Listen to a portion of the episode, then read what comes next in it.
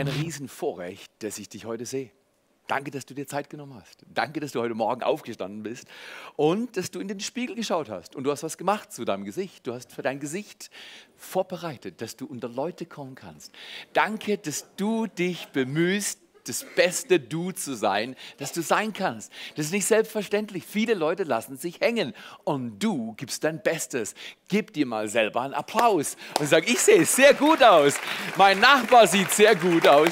Du hast dich richtig rausgeputzt. Du bist attraktiv. Schau mal hier, die Frage mit wer ist Jesus, die hängt auch mit Attraktivität zusammen oder die man versteht oder nicht versteht. Weil die meisten in deiner Umgebung denken, Jesus ist lahm nicht attraktiv, der passt nicht mehr in unsere Gesellschaft. Es ist peinlich, über Gott zu reden. Das denken Menschen.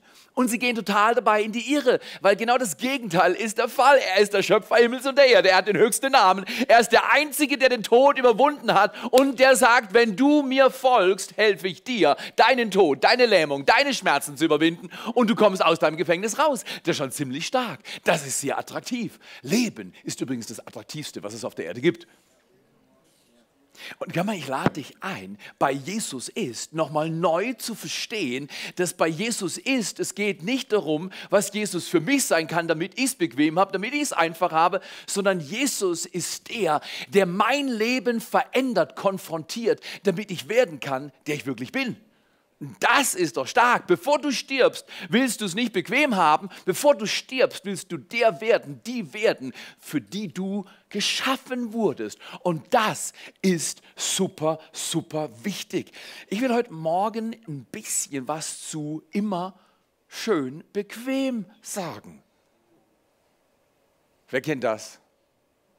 Du wachst auf, bist noch etwas müde und du weißt, in den nächsten Sekunden müsste gleich der Wecker klingeln.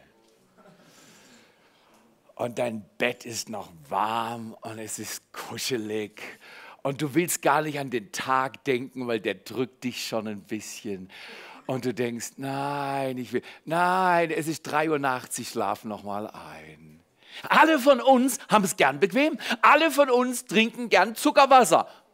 Oder man nennt es auch Cola. Ah, das hätte ich jetzt nicht sagen sollen, genau. Weil Cola ist irgendwie, das klingt elegant, aber Zuckerwasser klingt billig. Ja, genau, aber genau das ist es, wenn du dir Cola reinziehst. Aber das ist bequem. Ich habe mich trainieren müssen, weg von Cola zu kommen. Als ich gehört habe, wie viel Wasser du nachkippen musst, wenn du Cola reingekippt hast, du kannst gar nicht so viel Wasser halten, um das Dreckszeugs rauszuspülen. Entschuldigung, wenn ich deinen Tag versaut habe. Ich habe Spaß dabei.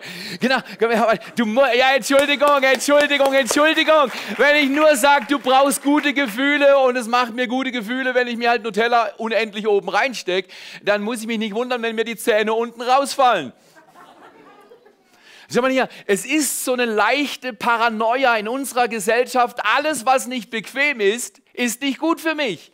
Das ist aber eine Lüge, weil Bequemlichkeit kann durchaus okay sein, aber Bequemlichkeit kann schlimmer sein als irgendwas anderes. Es kann total verhindern, wozu du geboren wurdest. Und jetzt schau mal her. Ich möchte dir etwas zeigen. Das ist total bequem. Schau dir mal das an.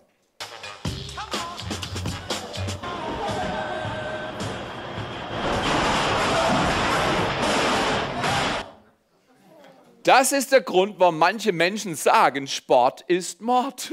Du gehst auf dein Laufband, du willst was tun, du willst in Shape kommen, ist noch Anfang Jahr und du denkst, ich sollte was tun und bam, dann passieren die Dinge, die nicht passieren sollen und du denkst, das mache ich nie wieder. Das ist nicht bequem. Oder zum Beispiel, äh, ich weiß nicht, ob du weißt, aber so ein Laufband ist kein Spielzeug, das ist ein Garderobenabstellplatz, oder? Ist doch richtig, gell? Und ich weiß nicht, ob du dir das vorstellen kannst, aber stell dir mal Folgendes vor. Wenn Britti ärgerlich war mit Ben, weißt du, was sie gemacht hat? Dann hat sie mit ihm Edeka gespielt. Das musst du jetzt wissen, was Edeka ist. Wenn Britti ärgerlich mit ihrem kleineren Bruder war, zum Beispiel stell dir vor, Britti war acht oder neun und dann hat Ben sie geärgert, das konnte er schon. Ich weiß nicht, woher er das gelernt hat. Ich weiß es nicht, ich weiß, ich weiß es gar nicht. Aber in jedem Fall, dann hat Britti gesagt, komm Ben, wir spielen jetzt Edeka. Und dann hat sie gesagt, ich bin an der Kasse Und jetzt setze ich dich mal aufs Laufband bei höchster Geschwindigkeit und schau mal, wie viel du wert bist. Und er sagt, wow, nur 5 Cent, raus mit dir. Da musste ich meiner Tochter mühsam beibringen, dass das Laufband nicht dazu da ist, kleine Jungs zu misshandeln. Wenn du dich fragst, warum es so komisch geworden ist, jetzt weißt du es. Er ist zu oft beim Checkout-Counter bei Edeka gewesen. Und dann durchgeblendet. Nein, nein, das, das, das, wir haben kein Laufband zu Hause gehabt. Ich möchte dir einfach nur ein Bild geben.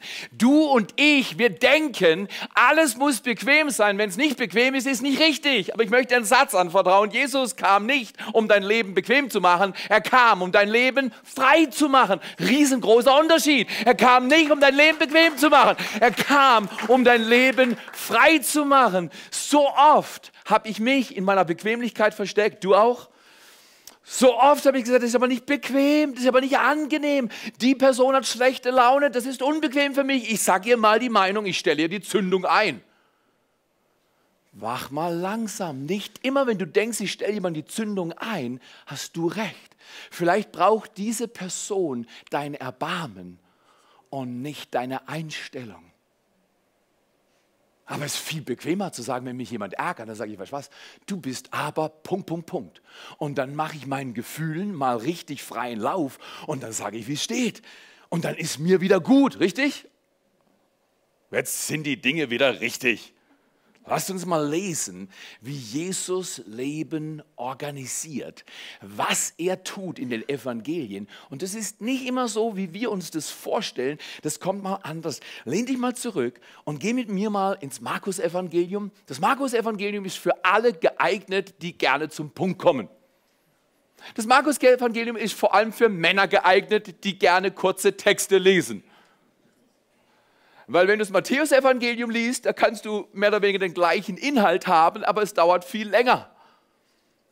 Und deswegen das Markus-Evangelium, wir lesen heute mal das Markus-Evangelium und wir lesen mal von Markus 1, 16 bis 28. Länger Text, lehn dich mal zurück und nimm dich mal mit und ich nehme dich mit in die Story, die sich hier entwickelt. Als Jesus am See Genezareth war, das war im Norden Israels, er kam ursprünglich aus Nazareth. Und Nazareth und das See Genezareth sind nicht arg weit aus, äh, entfernt, voneinander entfernt. Und Jesus war an diesem See Genezareth, lief an dem lang, sah er die beiden Brüder Simon und Andreas. Übrigens, Simon wurde zu Petrus. Simon Petrus. Das heißt auf gut Deutsch, Gott sieht in dir, was in dir steckt, nicht nur wie andere dich nennen. Und er nennt dich, was du sein kannst, nicht nur, was du gemacht hast. In jedem Fall sieht er Simon und seinen Bruder Andreas und sie waren Fischer und warfen gerade ihre Netze aus. Da forderte Jesus, ist interessant, Jesus fordert. Wenn du noch nie erlebt hast, dass Jesus dich herausfordert, dann hast du nicht den richtigen Jesus kennengelernt. Jesus forderte sie auf und heraus, kommt mit mir, kommt mit mir, kommt mit mir. Ich will euch zeigen, wie ihr Menschen für Gott gewinnen könnt. Das ist das große Ziel des Lebens, ist mit Jesus zu laufen und zu verstehen, wie wir andere Menschen mit auf die Reise nehmen. Jesus sagt zu diesen zwei Burschen, ich glaube, die waren Burschen, kommt mit mir, ich will euch zeigen, wie ihr Menschen für Gott gewinnen könnt. Und jetzt die riesige Reaktion. Jesus, wir machen unsere Netze fertig und wenn es komfortabel ist, dann laufen wir mit. Jesus, unser Vater, hat uns noch einen Job gegeben, den müssen wir erst erledigen. Dann, wenn ich Zeit habe, gucke ich mal, ob es passt. Ich muss noch meinen Instagram-Account checken und, äh, und oh, oh, das hat aber jetzt zwei Stunden gedauert. Jesus, es ist spät geworden. Wem geht es manchmal auch so, dass die Zeit einfach verläuft? Du hattest es eigentlich vor, in der Bibel zu lesen, aber dann klingelt das Telefon, dann ruft der Nachbar und, und, und ehe du dich versiehst, bist du mitten am Tag und du hast das Wichtigste noch nicht getan. Du hast noch nicht im Buch des Lebens nachgeschaut, was Gott über dich sagt, damit du das lernst und wirst, der du sein kannst, wirst, die du sein sollst. Jesus ist stark. Er lädt dich ein und fordert dich heute Morgen und mich heute Morgen auf. Und was haben sie gemacht? Sie haben gesagt, Herr Jesus, mach mal easy, ich brauche ein bisschen Ruhe. Mein Leben ist so Burnout verdächtig und ich muss es mal langsam machen. Nein, sofort ließen sie die Netze und alles liegen und gingen mit ihm.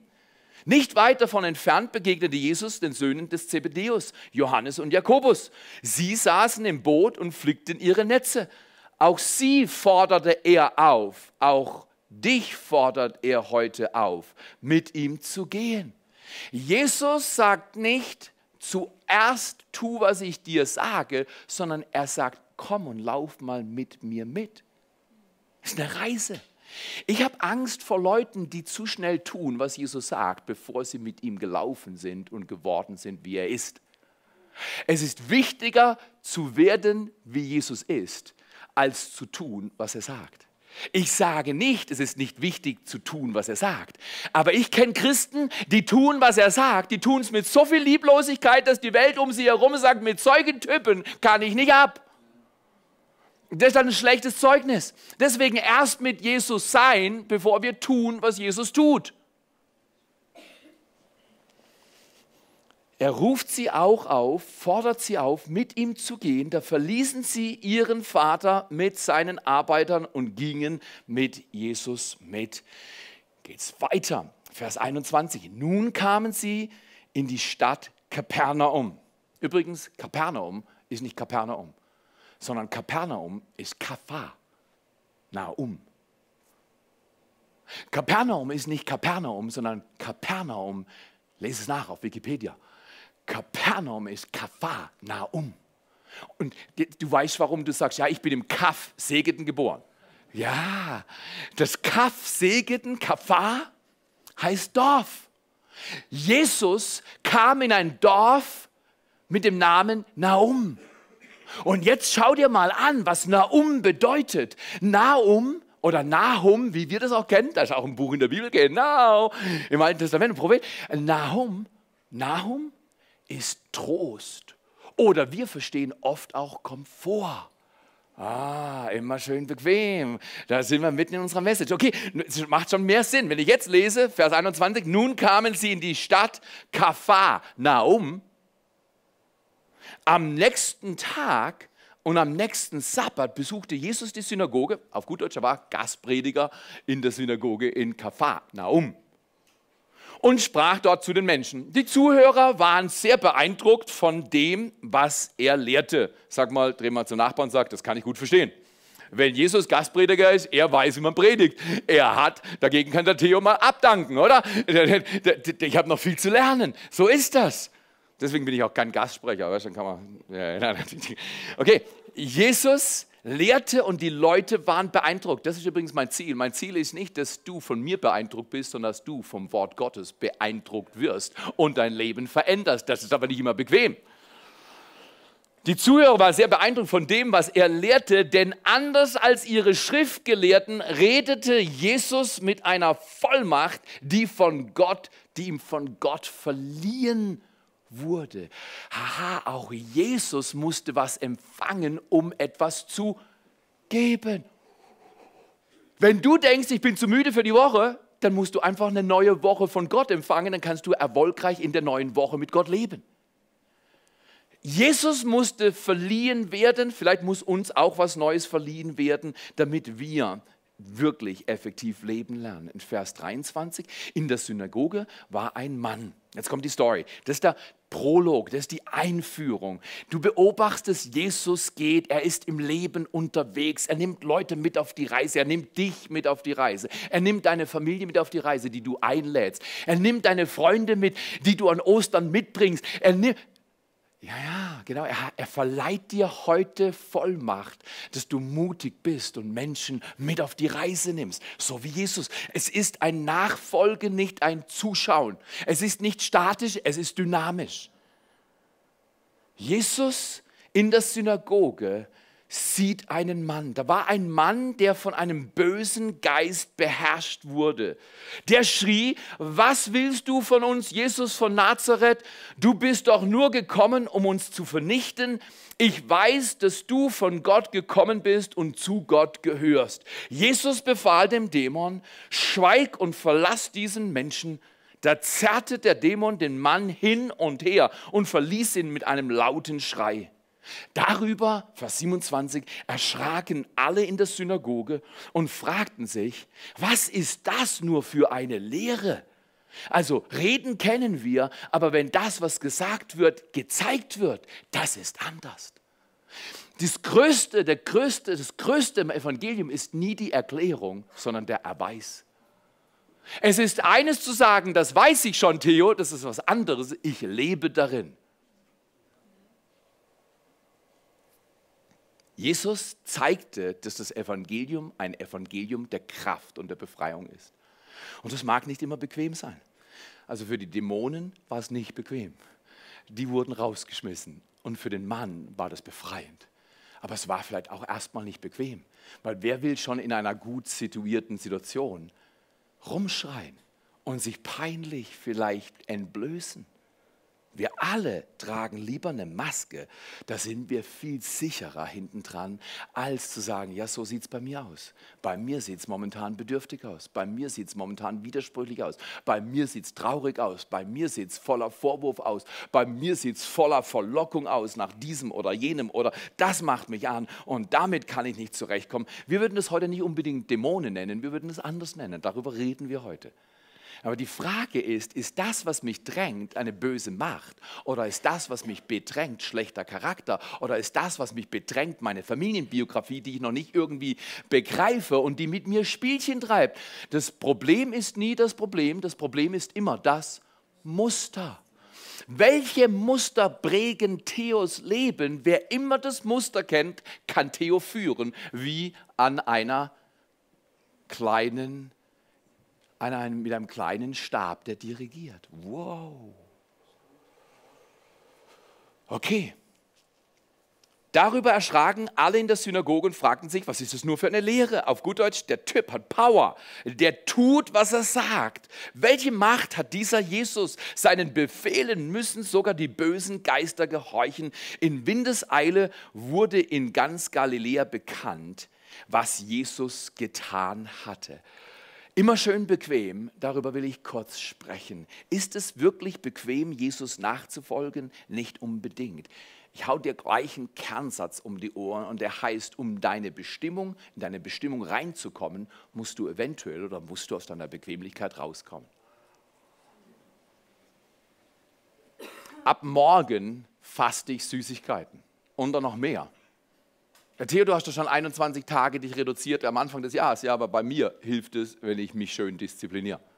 Wenn du mitmachen willst, keine Süßigkeiten bis Ostern. Für mich ist das manchmal schlimmer, als ganze Mahlzeiten auszulassen.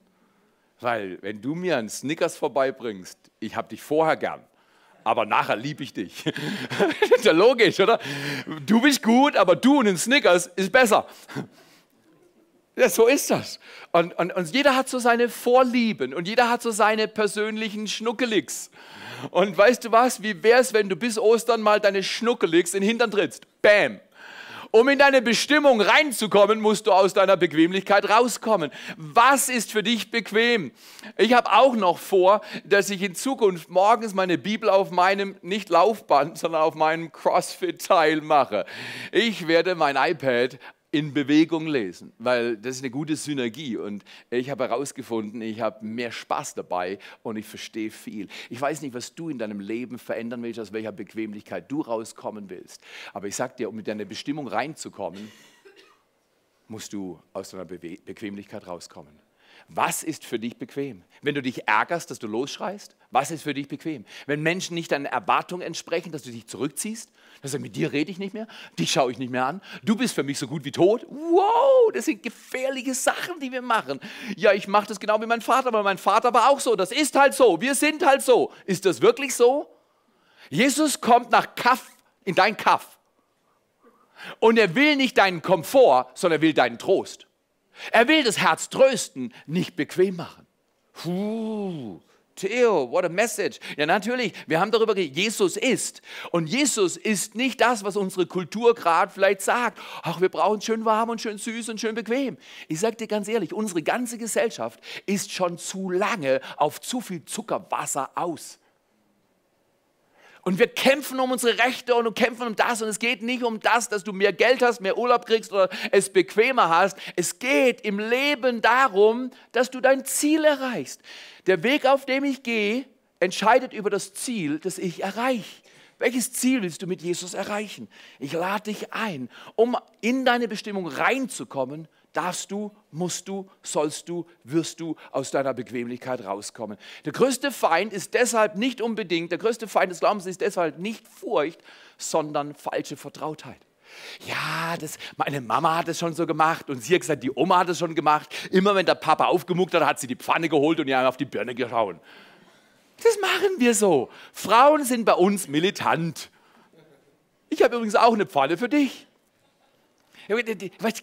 Das machen wir so. Da bin, ich vertraut. Ich bin vertraut mit, ich esse, wenn es mir schlecht geht. Das ist vertraut, das ist ein Muster in meinem Leben. Wenn ich nicht gut drauf war, dann habe ich gegessen. Und man hat es gesehen. Jetzt bei dir mag das ganz anders sein. Ich weiß nicht, wo deine Bequemlichkeit ist, wo du dich versteckst, aber ich garantiere dir, jeder Mensch hat ein Versteck. Jeder Mensch hat falschen Komfort. Und hinterm falschen Komfort ist der größte Feind.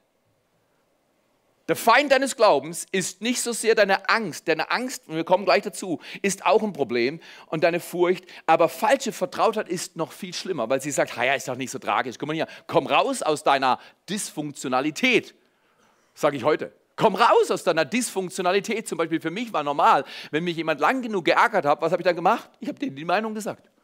Aber ich habe dann beim Versuch, jemandem die Meinung zu sagen, oft mehr Fehler gemacht, als die Person Fehler gemacht hat, die mir ihre Meinung gesagt hat. Und dann habe ich es nachher noch schlimmer gehabt. Und dann habe ich mich über die geärgert, über mich geärgert und es hat nur Schwierigkeiten gebracht. Wer außer mir versteht diese Dynamik? Du wendest dein Recht zu deinen Gunsten und dabei kommt nicht mehr Recht raus, sondern mehr Unrecht raus. Und wir sollten echt aufpassen. Was in meinem Leben ist dysfunktional? Ich kann immer meine Frau fragen, weil die kennt mich gut. Ich will nicht immer hören, was sie sagt, aber ich kann immer meine Frau fragen, ich kann immer meine Kinder fragen, ich kann immer Martin fragen. Martin kennt mich seit 20 Jahren und Martin kann mir sagen, was er über mich denkt. Aber ich gebe euch allen das Recht, ich lebe nicht als Chefprediger, sondern als Chefdiener. Und wenn du im Leben etwas bewirken willst, willst du nicht leiten, sondern anleiten im Dienst. Es ist viel wichtiger, dass wir dienen, als dass wir eine große Klappe haben. Und wir dürfen lernen, aus unserer Dysfunktionalität rauszukommen. Dysfunktionalität kann man auch so schreiben. Aha, hätte ich nicht gedacht. Hätte ich nicht gedacht. So kann man Dysfunktionalität auch schreiben. Der große Gott unserer Tage ist nicht Jesus Christus. Leider, dahin wollen wir kommen. Der große Gott unserer Tage ist Fun. Es macht mir keinen Fun, in Gottesdienst zu kommen. Es macht mir gerade keinen Fun, in die Kleingruppe zu gehen. Es macht mir keinen Fun, zu Next Steps zu gehen. Es macht mir gerade keinen Fun, in Worship zu sein. Es macht mir keinen Fun. Was dir und mir Fun macht, ich weiß auch mein Fun, ist aber nicht immer das, was zum Ziel führt. Und ich möchte dich einladen. Der Teufel verführt uns durch Komfort, aber Jesus setzt uns frei durch Konfrontation. Wo will Jesus dein Leben dieses Jahr konfrontieren, damit du dahin kommst, wofür du und für wen du geschaffen wurdest? Das ist, eine, das ist eine Frage, die mehr eine innere Entscheidung erbittet und dann neue Handlungen als großes Klatschen. Es hat niemand bei euch geklatscht. Als ich den Satz vorgelesen habe, da hat niemand geklatscht. Richtig oder falsch? Das ist noch nicht so lustig.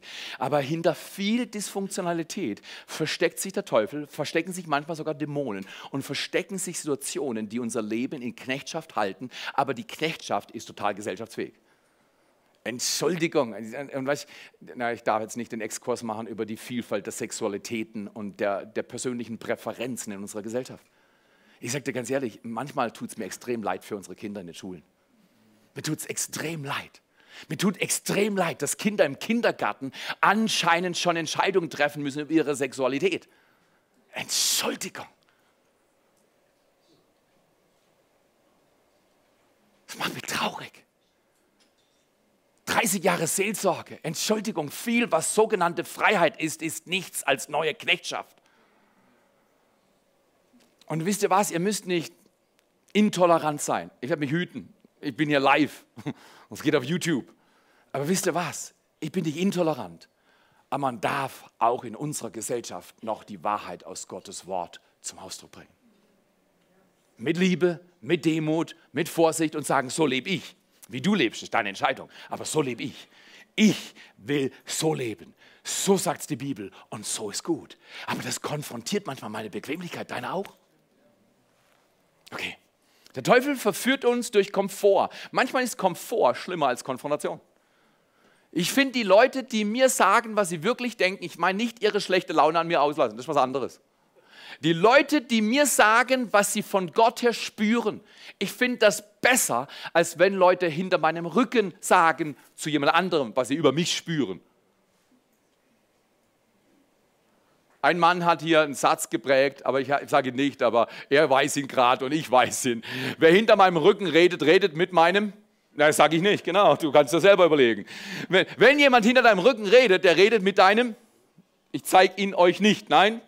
Okay, es gibt drei Lebenszonen. Lass uns mal zum Punkt kommen. Ähm, wenn du in deine Bestimmung reinkommen willst, und ich will, ich will reinkommen, dass Gott Menschen heilt, ich will reinkommen, dass Gott Menschen rettet, ich will reinkommen, dass Gott Menschen tröstet, ich will reinkommen mit dir, dass neue Kleingruppen überall in dieser Region gegründet werden, ich will reinkommen, dass wir in Tingen ein neues Gebäude kriegen. Ja, natürlich.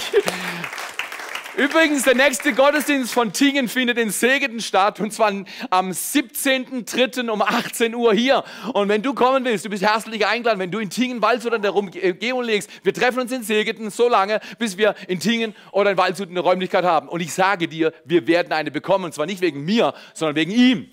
Er ist im Business, Gemeinden zu bauen. Es wird nicht die letzte sein, die wir bauen, sondern es wird eine weitere sein, die wir pflanzen und du darfst uns mithelfen.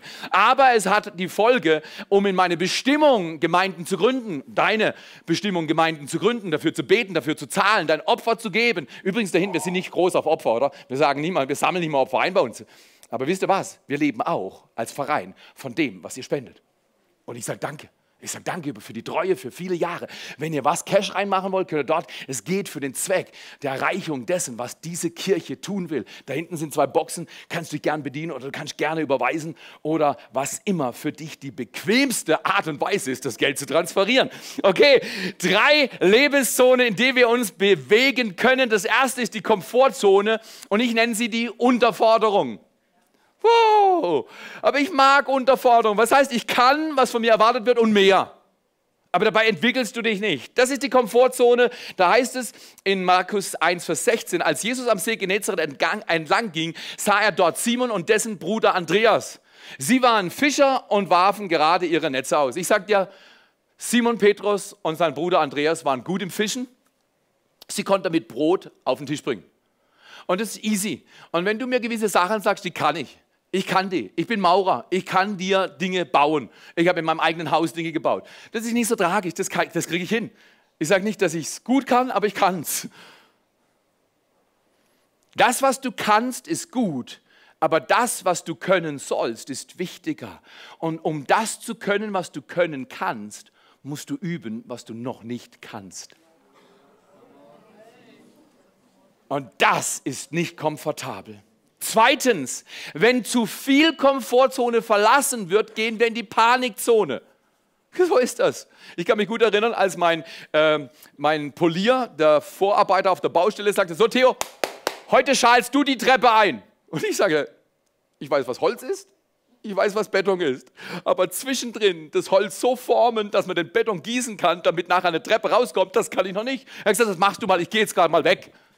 Und ich stand da und Panik schoss mir durch den Kopf. Wer außer mir weiß, was ich meine? Du musst was tun, was du noch nie getan hast. Vielleicht hast du heute gehört, du kommst aus deiner Komfortzone des Kritisierens heraus. Und das kannst du aber gut. Du bist gut im Kritisieren. Du bist gut im anderen Rat geben, den du selber nicht lebst. Das ist aber jetzt komfortabel, Theo. Nein, das ist unkomfortabel, wenn Theo nicht mehr seinen dummen Senf zu allem dazu gibt, sondern selber lebt, was er weiß, was richtig ist. Da hat man manchmal Panik, wenn man sagt, was, das soll ich jetzt nicht mehr machen, aber es ist so bequem, Jesus. Ist so angenehm, ist so, ist so komfortabel für mich. Wenn ich das verlassen soll, das bringt mir Überforderung. In der Panikzone ist Überforderung, in der Komfortzone ist Unterforderung. In beiden Zonen verwahrlost dein Potenzial. Meine Mutter hat mir früher immer gesagt, Theo, wenn ich dich verwöhne, ist das so schlimm, wie wenn ich dich verwahrlos. Heute werden Kinder zu viel verwöhnt. Und wir wundern uns, warum oftmals gewisser Konsum, Verhaltensweisen hochschnellen. Kindheit ist die Zone des Trainings und der Entwicklung. Und wenn ich zu viel Zuckerwasser auf Kinder draufträufel, kommen leider verweichlichte Menschen hervor. Und nicht Menschen, die stabil, belastbar, freudig im Dienst und hilfsbereit sind, sondern, oh, der, der kleine Theo, du musst, nein, das kann er nicht, der, oh, der kleine Theo, lass den kleinen Theo. Weißt du was? Gib dem kleinen Theo mal einen Tritt in den Hintern, das kann er schon vertragen. Also ich, ich sage jetzt nicht Misshandlung. Weißt du was? Aber der Theo kann sich heute selber in den Hintern treten und sagen, das mache ich jetzt und das mache ich nicht mehr. Ich gehe aus der Komfortzone und ich gehe auch nicht in die Panikzone. Ich gehe nicht mich überfordern. Wenn ich jetzt sagen würde, wisst ihr was, im nächsten Jahr gründen wir fünf Gemeinden, ich glaube, wir würden alle von uns überfordern. Und die erste Person wäre ich. Aber ich sag dir, wenn wir sagen, es ist schön in Segeten, ist alles cool und wir bleiben so, dann haben wir es verpasst. Wir sind in der Komfortzone. Manche Leute sagen, ja, aber es ist so schön warm. Nee, es geht nicht darum. Wir wollen, dass andere Menschen ins Reich Gottes kommen, nicht, dass wir es schön warm haben. Was schön bequem ist, interessiert mich nur zum Teil. Ich muss dir ganz ehrlich sagen, alles, was ich im Leben erreicht habe, kam mir nicht geschenkt. Ich komme aus einer recht armen Familie und äh, alles, was ich habe, habe ich mir mit der Gnade Gottes auch erarbeiten dürfen. Es ist ja nicht einfach in mein Leben getroppt worden. Und weißt du was, ich möchte dich einladen in dieser Serie hin auf Ostern. Krieg den Auferstehungsgeist Jesu Christi neu in dein Leben und fang an zu schaffen und fang an zu dienen und fang an ins Team zu kommen und fang an dein Leben zu disziplinieren, nicht nur für deine Arbeit und für dein Geld und deinen Wohlstand, sondern fange an dein Leben zu disziplinieren, damit das Reich Gottes auf Erden wachsen kann. Und das ist nicht immer komfortabel. Also erstens Komfortzone verlassen, zweitens Panikzone verlassen. Da heißt es nämlich, in der Synagoge war ein Mann, der von einem bösen Geist beherrscht wurde, der schrie, was willst du von uns, Jesus aus Nazareth? Bist du gekommen, um uns zu vernichten? Ich weiß, wer du bist. Interessant, die Dämonen wissen, wer Jesus ist und die Menschen noch nicht. Wir müssen es ihnen erzählen. Jesus ist der Retter. Er ist nicht der Typ, der uns streichelt und sagt immer schön bequem, sondern er ist der Typ, der sagt, weißt du was, du musst, um deine Bestimmung reinzukommen aus deiner Komfortzone und deiner Bequemlichkeit rauskommen. Wow, meine Frau hat eine Erlaubnis. Wann immer sie mich als nicht sanft empfindet, kann sie mir sagen, Theo, du bist nicht sanft. Mein großes Ziel ist, meinem Hero Jesus nachzufolgen. Und er war sanftmütig und von Herzen demütig. Und wenn ich irgendwas anderes bin, bin ich daneben. Wer darf dich konfrontieren? Dritte Zone ist keine Komfortzone, keine Panikzone. Gott will nicht, dass du in Panik bist und Gott will nicht, dass du in deinem Komfort eingelullt bist. Dass der Teufel dich verführt mit komfortablem Lebensstil. Sondern Gott will, dass du in der Herausforderungszone bist, der Wachstumszone, und so schaut sich das an. In der Bibel heißt es in Markus 1, Vers 17 und 18, das ist die Wachstumszone, das ist Herausforderung, nicht Unterforderung und nicht Überforderung. Das ist nicht gut. Da ist keine Entwicklung, sondern Herausforderung, gesunde Herausforderung schadet keinem Mensch. Da forderte Jesus sie auf, kommt und folgt mir nach, ich werde euch zu Menschen machen. Dreh dich mal zum Nachbar und frag, willst du auch ein Mensch werden? Willst du auch ein Mensch werden? Ja, ich bin noch nicht fertig, ich weiß. Willst du auch ein Mensch werden, der andere Menschen mit Gott bekannt macht? Willst du auch ein Mensch werden, der andere Menschen mit Gott bekannt macht? Oder willst du einfach leben, wie es kommt?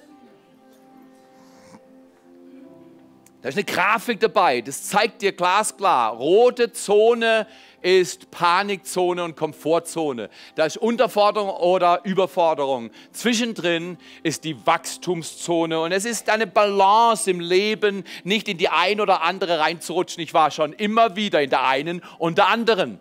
Frag dich heute, wo bist du? Wo bist du? Wo willst du aus deiner Dysfunktionalität, könnte man zum Abschluss fragen, herauskommen? Wo willst du aus dämonischen Verstrickungen herauskommen. Früher hat man zu allem dämonische Bindung gesagt, im Altertum. Deine Nase lief, hast wahrscheinlich einen Dämon gehabt.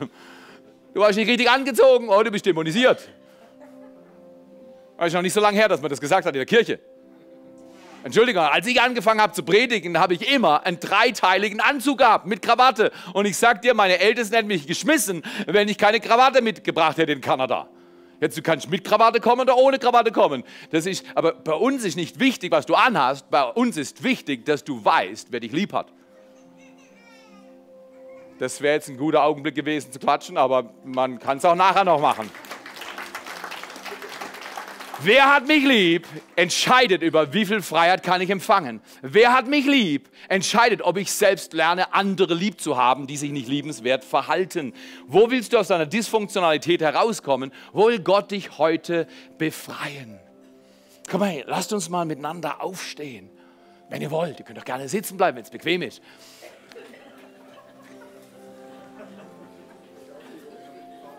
Leute, ich predige euch heute nicht an über Bequemlichkeit, weil ich der Freak bin, immer Bequemlichkeit zu verlassen, sondern ich kenne meine Bequemlichkeiten und ich erzähle euch, dass in meinem Leben es herausfordernd ist, nicht den bequemen Weg zu gehen, den leichten Weg zu gehen, sondern den Jesusweg zu gehen. Was immer das bedeutet. Der Jesusweg ist übrigens ein Weg voller Friede und voller Freiheit. Aber er ist nicht immer ein Weg, der mich in meine persönlichen Komfortzonen einlullt. Ich glaube, hinter den Komfortzonen sehr oft stecken böse Mächte, die uns helfen wollen, unser Leben zu verschwenden, anstatt es ins Ziel zu legen.